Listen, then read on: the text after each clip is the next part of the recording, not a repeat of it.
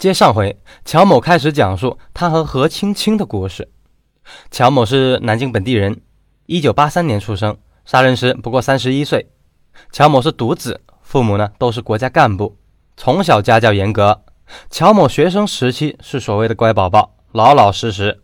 他按部就班的上了高中，考上了南京知名大学的交通学科。毕业以后，在父亲的介绍下，进入一家大国企从事高速公路工程，工作能力不错，加上有老爹罩着，二十多岁就成为了一个实权科室的科长。国企的腐败，大家可能都知道，南京也不例外。自从担任科长以后，各票包工头都开始向乔某行贿拉拢。乔某逐步从一个老实孩子变为一个出色的准公务员。期间，乔某结了婚。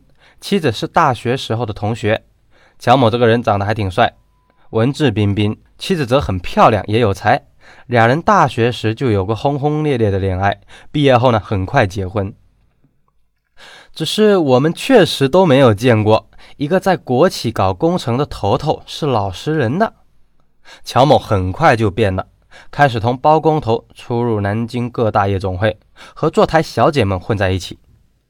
一零年，妻子怀孕了。俩人不能同房，乔某性欲难忍，出入夜总会就更多了。在这期间，他遇到了身材高挑、外表冷艳的小姐何青青。乔某很有钱，加上年轻英俊，很快获得何青青的青睐，两人上了床。因工作原因，乔某经常出差。搭上何青青以后，他借口出差，频繁和何青青开房。可怜大肚子的老婆一直被蒙在鼓里。就这样，几个月后，被人称作冷艳花魁的何青青也动了真感情。他觉得乔某和其他的嫖妓男人不同，对他另眼相看。也不知道是怎么回事，乔某对性格冷傲的何青青也有了一种深深的好感。俩人开始了所谓的热恋。有了这种感情以后，乔某就不愿意让何青青再去上班，出钱包养了她。何青青租住了鼓楼区的一间公寓。俩人开始了甜蜜的二人世界，即便是所谓的蜜月期，乔某却也感觉到何青青性格中强硬的一面，和他温顺的老婆完全不同。何青青有着很强的控制欲和占有欲，从不让步。这一期间，何青青偶尔看到乔某的手机上还有别的坐台小姐的短信，就反复的追问，不依不饶。又一次，乔某因为应酬，又去了夜总会找了小姐。有人告诉何青青以后，他在出租屋大闹了一场，爬上阳台威胁要自杀。乔某一个读书人哪里见过这种场面呢？吓得手足无措，同意再也不去夜总会了。这样何青青才破涕为笑。没想到这仅仅只是开始而已。乔某的内心深处虽然喜欢何青青，但认为她最多就是一个妾，一个情人，绝对不可能和她结婚。可何青青却不这么想，他逐步感觉到乔某为人比较真诚，对人体贴，工作又好，家里呢又有钱，开始想着要做他的老婆。俩人认识一年后，何青青就开始旁敲侧击，让乔某离婚。乔某此时逐步后悔了。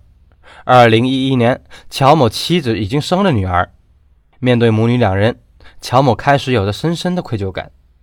另外，乔某越来越觉得何青青的性格很可怕。何青青此人性格固执强硬，颇为暴躁。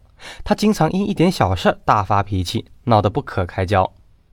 一次，乔某有一道菜做得不好，何青青不满意，两人争吵起来。他一下将桌子掀掉。一次，乔某给何青青洗头发，下手重了一些，何青青就破口大骂，闹了好几天。总之。乔某觉得何青青不是一个能做老婆的人，开始疏远她。何青青自然也不笨，从二零一二年开始，她开始直截了当的要求乔某离婚，跟自己结婚。何青青威胁乔某：“你不同意，我就去你单位大闹一场，看你还留得下去吗？让你爸妈都没面子。”乔某目前的地位和财富都来自于单位，他的父亲和单位领导都很熟悉。如果何青青真的去闹，不但乔某立马要变为普通的老百姓，连父亲也会蒙羞，抬不起头来。无奈之下，乔某只能一次次屈服于何青青的大闹。真的让乔某离婚，他也无法向父母和妻子交代，更不可能娶一个坐台小姐回家。乔某左右为难，如坐针毡。就这样，俩人闹了大半年，何青青看出没什么希望了，开始变了一番说辞。行，你可以不和我结婚，但我跟了你一年多了，青春的损失怎么办？你要赔偿我，给我一笔分手费。乔某见何青青这么说，顿时大喜过望。行，没问题，你说吧，要多少钱？何青青慢慢的说：“给我一百万。”什么？你是说真的还是开玩笑？姓乔的，我什么时候跟你开过玩笑？一百万。少一分钱都不行。我哪里有一百万呢？你这一年多花了我多少钱呢？你自己算算。我现在连十万我都拿不出。我管你有没有呢？没钱你去借啊！你一个可以盖公章的大科长，还愁借不到钱吗？现在我给你两条路：一是跟我结婚，一是给我一百万，你自己选吧。你要是让我什么都得不到，我先去找你老婆，把事情告诉她。看她会不会气死。被逼迫无奈之下，乔某一咬牙，决定想方设法凑钱，一定要摆脱这个女人。二零一二年八月，乔某找到合作的包工头借钱，包工头为了承接高速路工程，自然不敢不借。乔某向一个河南包工头借了四十万，又向一个四川包工头借了三十万。稍后，乔某将六十九万分几次打入何青青的银行卡。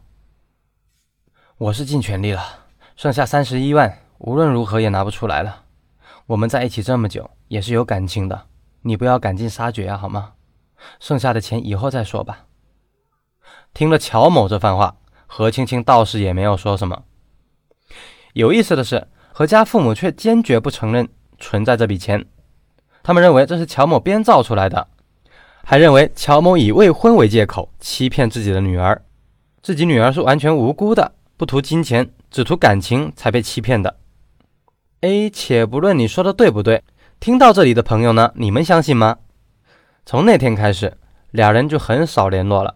乔某心头的一块大石头放了下来，人也轻松了许多。虽然欠的七十万外债，钱总是可以还清的。况且那包工头也不敢向他催债呀。万万没有想到的是，此时的何青青心里却又发生了变化。做小姐或者是做情人的，要么图钱，要么图人。得不到人就要钱，一般得到了钱，不见得非要人不可。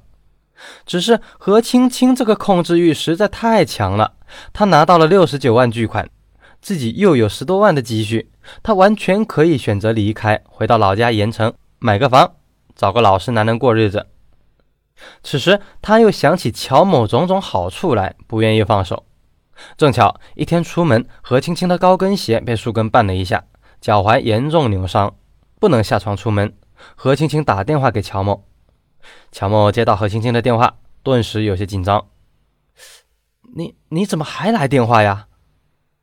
我脚受伤了，不能动弹。我在南京没有亲戚朋友，没人管我，好几顿好几顿饭没吃了。乔某这个人性格比较软弱，他同何青青在一起久了，自然不是没有感情的。见何青青实在可怜，乔某一时心软。又回到了出租屋，给何青青送饭，照顾她。虽然乔某没说，可当天两人又睡在了一起。于是两个人呢，又开始了以前的模式，重新陷入孽缘中不可自拔。何青青还是让他离婚。好了不到一个月，俩人又开始吵架，反而变本加厉。也许因为长期不能出门，何青青变得更为暴躁。九月十一日晚上，两人再次争吵。吵得很厉害，直到凌晨才入睡。第二天一早吃完早饭，两人闲聊油价。期间，乔某提到妻子的车子一个月油费就要两千元，何青青受到了刺激。你嫌贵？好办，你还欠我三十一万，把你老婆车子卖了，还钱给我。那怎么可能呢？我老婆的车子，我怎么能卖？两个人又大吵起来。何青青狂怒之下，抢过乔某手机。就要拨打他老婆的电话，他有什么了不起？我马上告诉他我们的关系。乔某大怒，用力抢过手机，将何青青推开。何青青跌倒在床上，觉得被乔某打了，她很委屈。你你打我，我告诉你，你打我，我就去打你老婆。以前有个小姐得罪我，我就找人把她打进了医院。我马上找小混混去你家打你老婆，连你女儿一起打。乔某知道何青青什么都做得出来，极度恼怒下又将她推倒。何青青挣扎着要起来，乔某一怒之下一把卡住何青青的脖子，不让她动弹。被打后，何青青也怒吼：“你有本事就把我打死，不然我跟你没完！”听到这句话，乔某的新仇旧恨涌上了心头。他认识何青青不过两年的时间，先后花费近百万元。